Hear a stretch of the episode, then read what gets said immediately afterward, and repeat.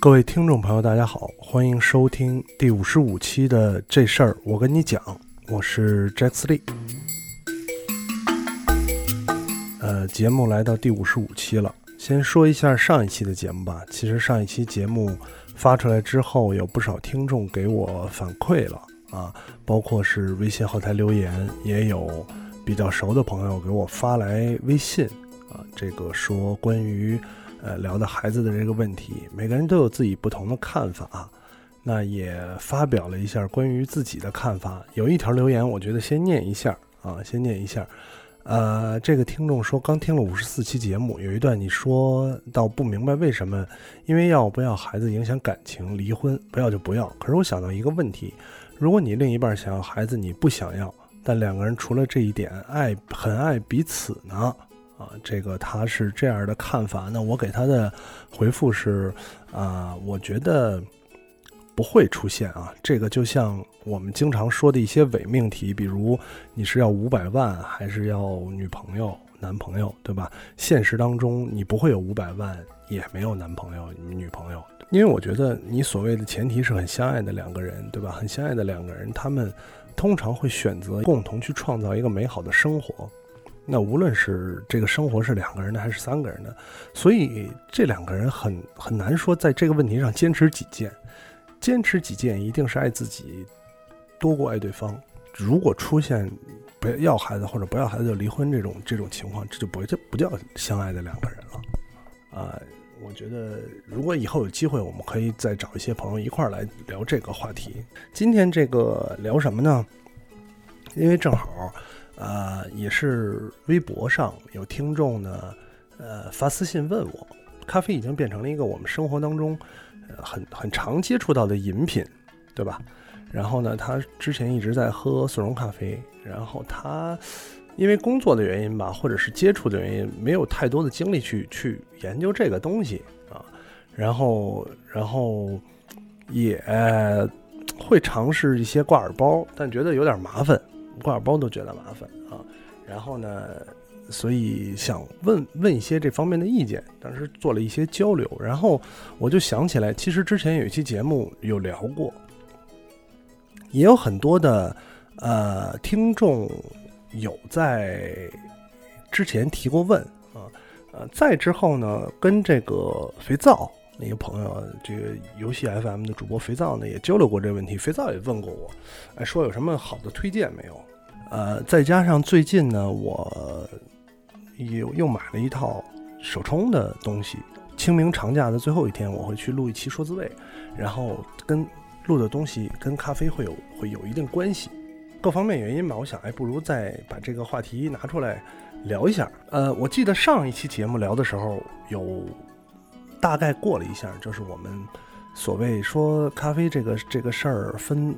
多少种，然后它的原理大概是什么样子？反正，呃，这个方式。那我觉得，呃，今天呢，我们还是从一些听众想要了解的问题上啊，问题上入手。有一个听众提问啊，他说，他说平常就是喝挂耳，呃，手做咖啡有各种条件限制吧？啊，听说咖啡豆拆封半个月后就流失了大部分香气，要尽快做完才好。是这样吗？对于煮咖啡的个人经验，我想不说你也一定会分享吧。期待这期节目啊，呃，不论是你在家上班还是出门，反正都会有这种情况。如果你想喝，要么就是自己自己做，要么就是外面买。呃呃，最近北京还出现了比较多的专项外卖的咖啡，就是它啊只做外卖，没有没有堂食。有一家有一家店，我就是常去的地儿，有他们的实体店，我不说名字了啊。但是在实体店里，你都没有办法堂食，你还是要手机 app 下单，然后去等着他送。你甚至不用他那个，只是不用他送，你去店里自己取就好。那啊，这是一种方式。另外一种方式就是我们自己去通过各种各样的手段来来来来来自己做，对吧？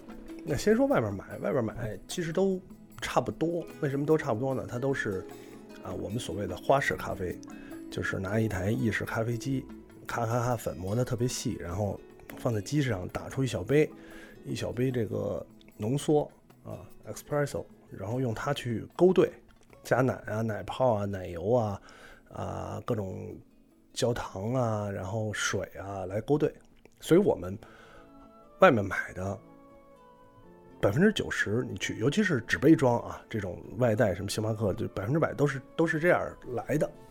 这种方式呢不太适合自己做，因为你需要有机器，机器特别的贵，而且还需要维护清理。同时，你还有一定技术，因为它在兑的时候，就像调酒一样，你要掌握它的比例、温度啊各方面的东西。所以，但是它会是一个更为流行的，因为快，你只需要花钱拿走就喝啊，而且呢，它的口味比较，就是口味差别感比较大，你奶多加一点儿跟少加一点儿味道就差很多。对吧？糖多加一些，少加一些就差很多，而且能适应，呃，更广泛的人。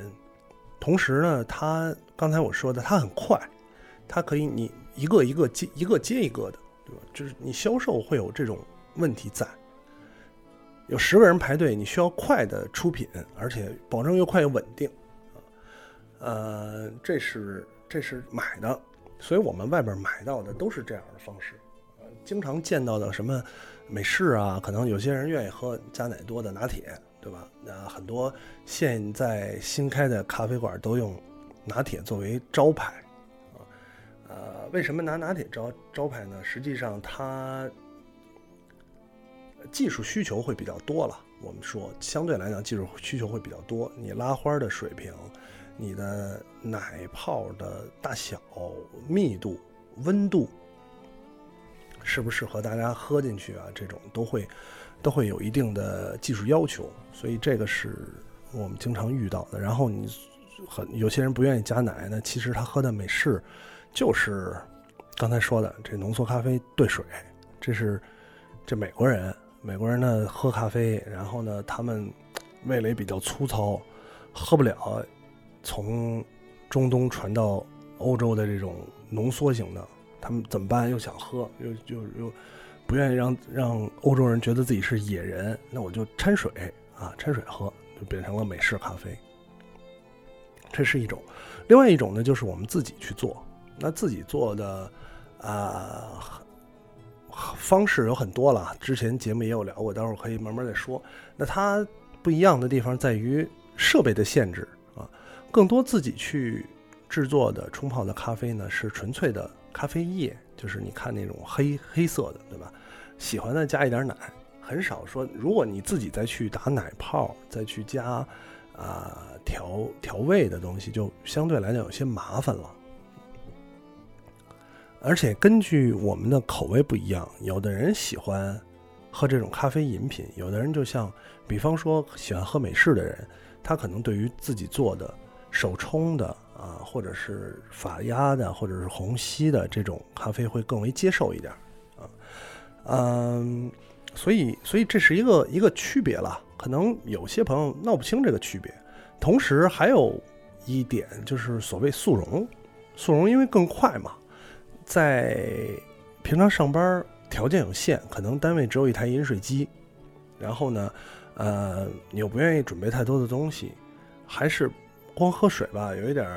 有点清淡，感觉，呃，想喝咖啡，然后所以速溶这个事儿，呃，也有一个听众问到啊，他说正常喝的袋装速溶咖啡会咖啡因摄取过量吗？为什么早上喝一杯，上午的时候会胃不舒服，晚上都睡不着啊？谢谢，是，呃，实际上是这样，速溶咖啡是咖啡口味饮品。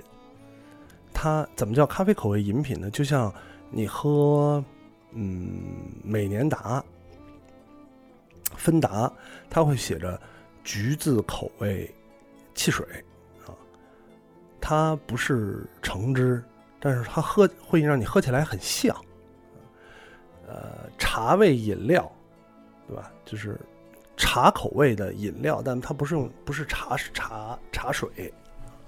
呃，速溶咖啡也是这样。速溶咖啡不是把咖啡粉融到水里，而是通过调味剂调配出像咖啡的饮饮品啊。所以速溶咖啡不是咖啡。那么，呃，速溶咖啡含不含咖啡因？会不会咖啡因摄入过量？首先，我觉得咖啡因摄入过量需要看每一个人的区别，每一个人对咖啡因的耐受是完全不同的啊。有些人两个 shot 的这个 espresso 就不行了，心跳过速，哒哒哒哒，然后然后出虚汗啊。呃，如果你耐受高的话，八个一天八个也也没事儿啊，该睡还睡。呃，比如我，我就属于耐受比较高的，我只要在。大概晚上五点之前，啊，摄入别管多少，这反正到到不了死的量啊，都都没事儿，不会影响睡眠。会有听众说以前不行，喝了这么长时间了，咖啡因嘛，它是一种成成瘾，它带有成瘾性，所以你时间长了肯定会降低它的效果。那再说回来，呃。速溶咖啡会不会咖啡因过量？我觉得不会，在一包速溶咖啡里添加太多的咖啡因，成本会上来，啊，所以我觉得不不会过量。为什么会不舒服？我也会不舒服。我们袋装的速溶咖啡里面还有很多添加剂，很多的添加剂啊，它你有可能对这种添加剂不太接受，不太适应，所以就会很难受。啊，有很有有有些人喝完了，反正我喝完了会难受，我都喝完了喝速溶难难受一天，啊，然后晚上都睡不着，睡不着啊，不一定是咖啡因造成的，它们的作用都是加速你的血液循环啊，呃，刺激神经系统，就是让让你的神神经中枢保持一个兴奋状态啊，所以不一定是咖啡因造成的，有可能你真的难受。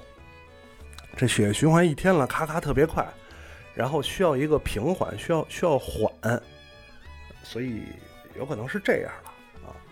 那我不是说速溶咖啡有多不好，呃，但是咱们要把这个格调提上来说的话，它应该跟咖啡东这个东西分开，它不是不是一种啊，而真正方便的，我们自己做的。就是挂耳，就是挂耳咖啡啊，它是我认为啊最方便的自制咖啡的手段。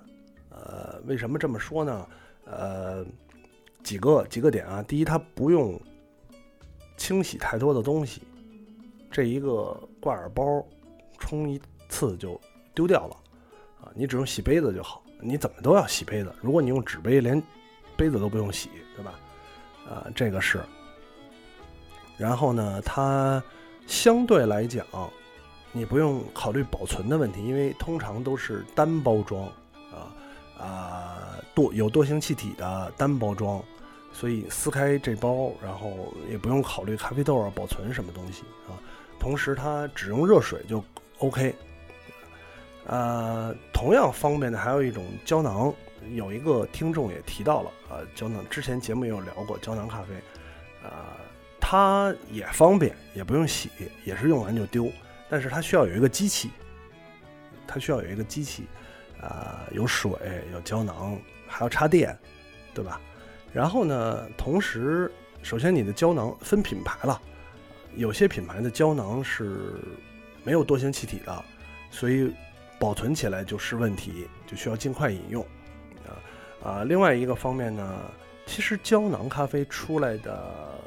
是比较像我们外边刚才说的外边买的那种浓缩液，一个胶囊出一出一小点儿，那个直接喝，不是很多人都不太接受，所以你还是要加水就变成美式啊，加奶就变拿铁，是是是这类的。而手冲就是挂耳不用，挂耳你觉得苦的话加一点糖，加奶也是为了让它风味变得一不一样，它还是一杯啊一杯。咱们就顺着说了啊，正好说到胶囊，然后有一个听众说呢，现在一般喝挂耳都说胶囊更好啊。Jack 斯利喝胶囊，我如果是自己做的话，其实都有了，我挂耳也有，呃，胶囊机也有，呃，手冲的设备也有，呃，看时我主要是看时间，时间特别特别短就胶囊一粒放进去，盖上盖儿，呃，摁让它加热，然后去干别的去，回来再按一下出一杯，啊，加上一点热水，就是没事就 OK 了啊，您也不用管。哎，还有人哇，还有人送桃心儿啊，真的有活人了是吧？谢谢谢谢谢谢谢谢谢啊，谢谢直播间，呃，有真的有人在送，嗯，然后呃，如果是没有那么紧了，或者是比方说在公司。在单位有一个稍微一点的环境，可以去喝一个呃挂耳，呃，正好啊，正好有一个有一个这个听听众直播间听众问到了，他说有一样像茶包一样的咖啡包，但每次喝到最后都像喝了一杯土。这个这个东西是一个有点像茶包一样的，这个听众给我发过来，他有点像茶包一样，像泡茶一样泡出一杯咖啡来，又回到了。咖啡这个制作的话题，呃，我们喝的这个咖啡呢，是是是什么东西呢？是洗咖啡水，这么一听是不是特别恶心？就是洗咖啡粉的水，洗洗完了那个水，洗出来的脏水，黑不拉几的，就是这东西啊。所以呢，呃，有很多的方式，这个挂耳是跟手冲一个原理。用水，咔在粉里一过，然后然后冲冲出来这么一杯啊，洗咖啡水，就就喝了。然后像刚才这个听众发过来的，这像一个茶包一样，把这个茶包泡在咖啡里。实际上有很多种咖啡也是这个做法，比如我们星巴克也有卖的这个设备叫法压啊，法式压滤，它是把咖啡粉泡在热水里，泡一会儿，搅吧搅吧。就相当于我们洗衣服，你冲一遍，还是说给跟把衣服脏衣服搁水里泡一会儿啊？我估计这期节目听完了，大家都不喝了。泡完了之后，把这个咖啡粉呢压到底部，然后把泡咖啡这水倒出来喝了啊，是这么一个一个一个原理。所以这两种原理都有。那我觉得这个咖啡包有点像第二种，就是我泡一下。回到一开始啊，这个听众这个错误七零五，他说喝到最后都像喝了一杯土。我不知道有没有听众喝过这个土耳其咖啡，就是中东地区跟东欧，他们的最早的方式就是把这个豆磨碎煮，煮完了喝，那个就跟喝土一样。土耳其咖啡喝到后边就是厚厚一层咖啡粉。啊，跟您一样，脏不拉几，你喝到嘴里也也有好多粉末，喝到嘴里也有很多粉末，是是这种。聊了聊基本的东西啊，基本的东西，所以大家应该呃有一个基本意识，就是我们速溶不是咖啡，对吧？不想买，想自己做，然后呢又不愿意太麻烦，其实挂耳包是一不错的方式，你只需要一个挂耳包。买一个小的手冲壶，大概三百毫升、四百毫升左右的小手冲壶就 OK 了，一个杯子啊。你每天上班啊，早上到单位或者中午吃完饭，下午的时候都可以享受一杯现冲泡的，味道还不错的这个，你去感受咖啡豆啊各种风味的这么一杯咖啡。我觉得它跟倒没有熟没有孰优孰劣了，它会跟你。外面买来的拿铁、美式、玛奇朵什么之类的不太一样，呃，然后另外有一个听众啊，他问了，说想了解咖啡文化为什么它会与都市文艺等内容相联系啊？这个是一个问题啊。然后呢，另外有一个问题，有一个听众说，那个所谓的猫屎咖啡到底有什么特别的？那刚才这两个听众提到的问题。啊，为什么它会与都市文艺等内涵相联系？一方面呢是所谓文化的进步，也就是啊三次咖啡风潮，啊第一次是呃速溶咖啡，也就是最早这个这个美国人又是又是美国人啊，粗糙的美国人，像野人一般的原始人一般的美国人啊，他们为了喝到咖啡，研究出这种像咖啡一样的冲剂。速溶咖啡第一次风潮啊，就大家都在喝，因为咖啡豆实在太苦了，他觉得不好喝。但是，我这是神秘的国度传过来的东西，感觉又好像挺高端啊。欧洲地区那些王侯贵族们又喜欢这种这种啊。作为一个移民国家，作为一个野人丛生的国家啊，想要让自己像像文明人一样啊，就开发了这种东西。呃，直到第二次，第二次咖啡风潮，也就是我们说的星巴克带带起来的这种快消类的咖啡啊，那它它怎么回事呢？就是又又又变了，速溶有点太野，还是野人，还是还是不够 high level，嗯，我们我们需要 high level 一点，需要尽快自己做，不行，不太麻烦了，太麻烦，野人不不这么干，野人我们是已经是世界的霸主了，对吧？呃，就花钱，能花钱的事儿绝不自己动手。然后呢，星巴克说：“那行，我们动手，你来花钱不就完了吗？”然后花钱，花钱就带来了这些，呃，出品基本一致，然后呢，可以给你调配各种风味的咖啡饮品。而现在所流行的所谓第三次咖啡风潮，就是这些野人又觉得我操，星巴克有点低俗。低俗啊，不够个性化。我们我们是 high level，我们要个性化啊。个性化怎么办呢？我就我就就复古复古精品精品。星巴克出品太一致了，受不了啊！那么多连锁店啊，人人都喝，不一不行不行。所以你就看到现在有很多地区开始这种独立咖啡馆，呃，新的精品咖啡馆。什么蓝瓶子呀？这个上海地区的朋友，大家肯定有意识啊，开了好多，什么 A 什么什么百分号什么玩意儿的啊，奇奇怪怪的名字叫都叫不出来，呃，排很长的队，都是日本过来的。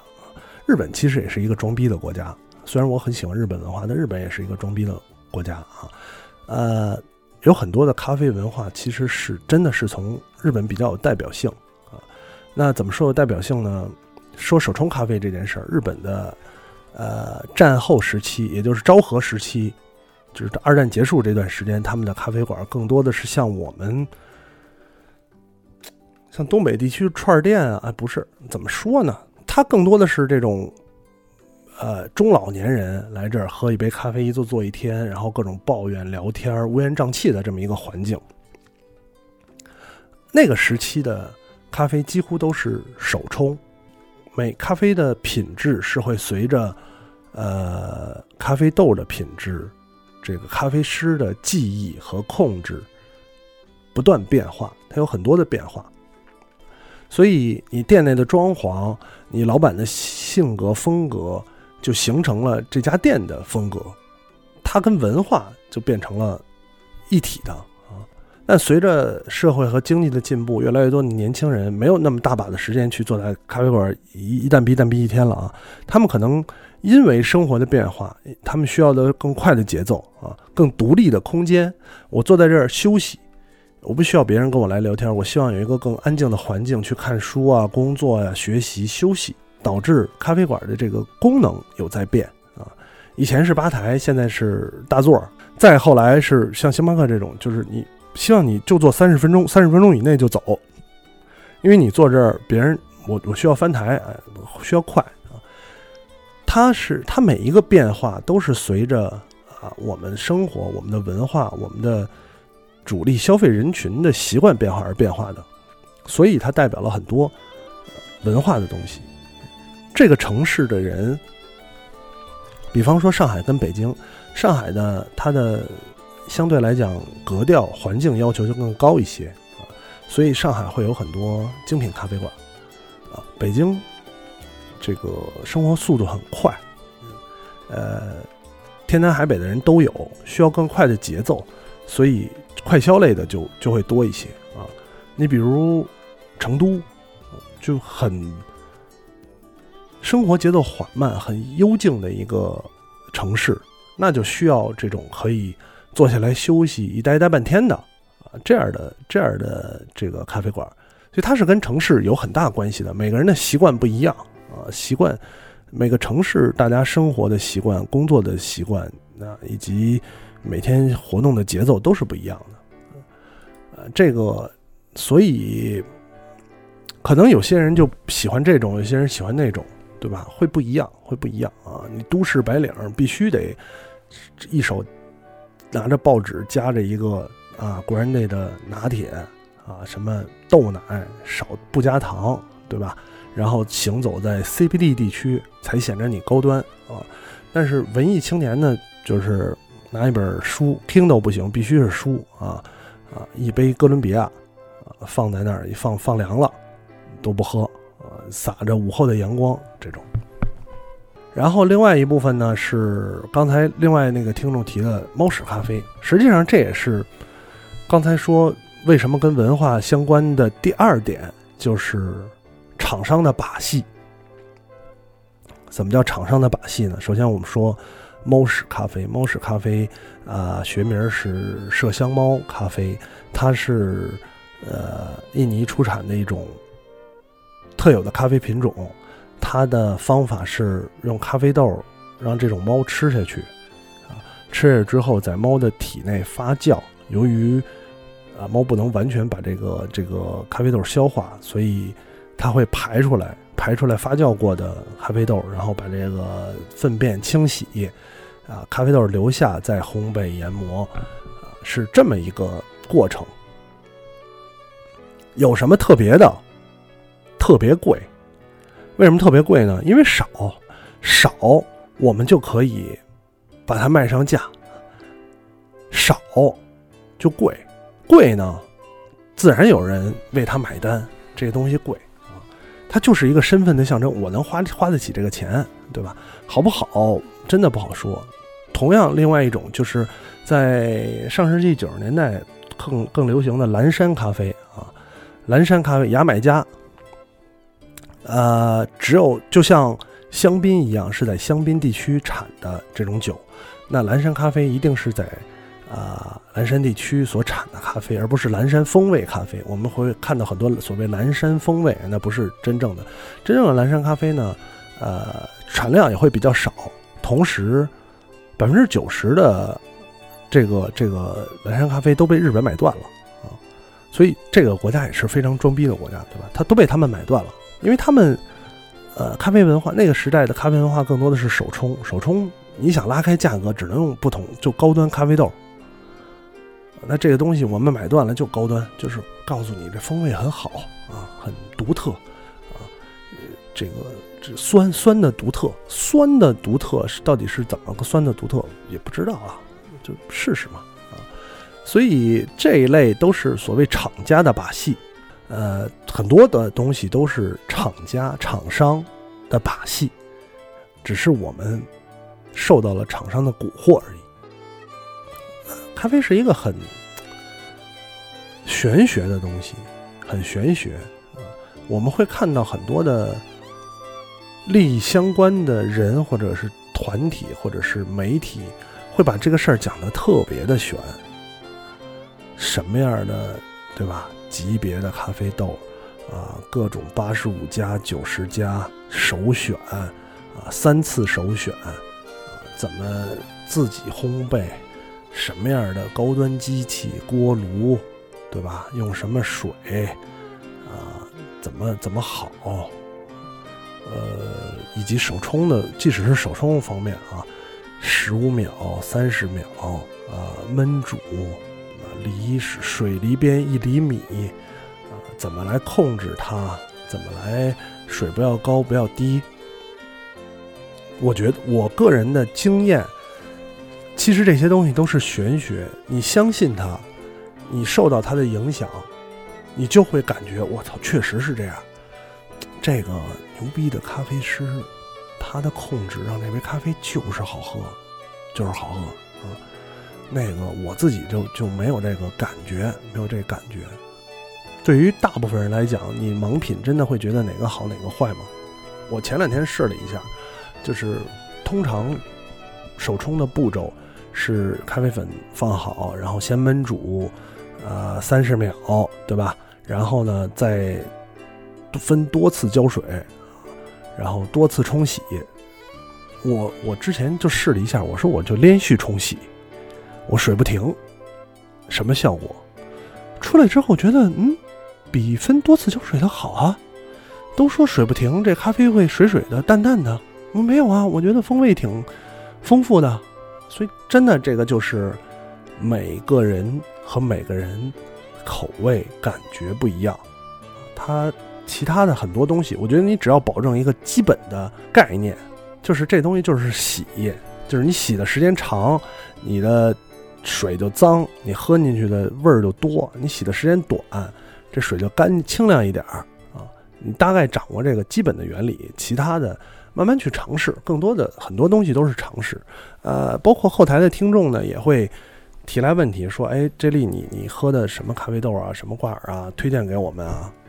我有发有发电，但我觉得这个不一定适合其他人，有可能只适合我，有可能你拿到手之后觉得这什么玩意儿啊，对吧？呃，没有关系，没有关系。我觉得对于如果基本的东西不太理解，知识想去尝试一下，可以我们有更多的交流啊，呃，多试，找到自己喜欢的那个东西，然后呢，包括生活也也也一样，找到你自己喜欢的那个。然后我自己喜欢就可以了，没有必要随着这个这个这个其他人的呃想法或者随着流行去前进。最后还有一个问题，听众问说你喜欢喝哪个产区的？玄学了啊！我如果你让我盲品，我不一定能品得出来，我可能会喜欢有喜欢偏爱和不太喜欢的，比方说。酸度高的我就不是很喜欢啊，我不不很喜欢喝很酸的这个咖啡。呃，我上大学之前不喝咖啡，那会儿 low，呃也不懂，所以那会儿不喝。呃，第一次觉得咖啡好喝是之前应该有讲过，在新加坡上学的时候，在一个店里点了一杯哥伦比亚咖啡啊。当时那杯咖啡上来没有加奶，没加糖，像有点像手冲的，然后它很香浓，完全没有那种让你觉得苦苦中带甜的感觉。你觉得这杯咖啡就是一个香浓的液体，很香，而且很醇厚。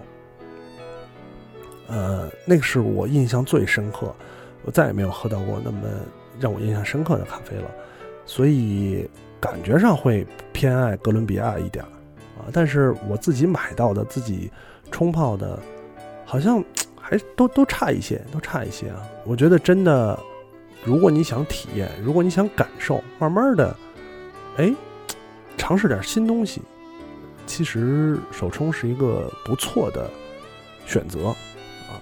那当然还是说这个广告了，明天我就去拍摄一个说滋味的料理视频啊，其中会跟咖啡有很大的关系。然后有一些手冲的基本的技巧啊，或者是知识也会分享给大家。之后视频出来，我也会在这事儿我跟你讲的微博和微信公众号同步发送啊啊！如果有感兴趣的朋友可以关注，也可以有什么想要交流的疑问的，啊，可以关注微博这事儿我跟你讲，或者微信公众号这事儿我跟你讲。然后呢，咱们更多的交流。当然，啊，如果你有其他方面各式各样的问题，你都可以给我留言提问。咱们每期节目都会尽量找一个话题了，来跟大家聊聊啊，解答一些啊不同方面的疑问和疑惑，对吧？那基本上这期节目也差不多了，录了挺长时间的。最后录播的时候，我可能会剪掉一些内容了。啊，直播的看直播的听众可能福利会好一点，对吧？那行，呃，这期节目就到这儿，感谢大家收听第五十五期的这事儿我跟你讲，咱们下期节目再见。